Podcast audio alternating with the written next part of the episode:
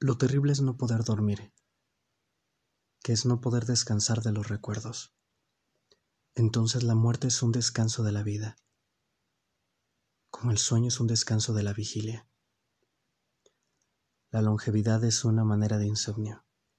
Vivir demasiado es una imprudencia, como imprudencia es no descansar después de cada día.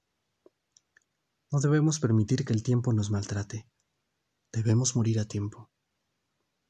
Alguien le dijo a Borges, Usted es inmortal. Y él le contestó, No seas pesimista. Y tenía razón. Debe ser terrible ser el mismo para siempre. Por las noches me confieso en el escenario y anuncio el retorno del profeta, que prometió volver, y es de palabra. Por eso cada teatro se transforma en un templo.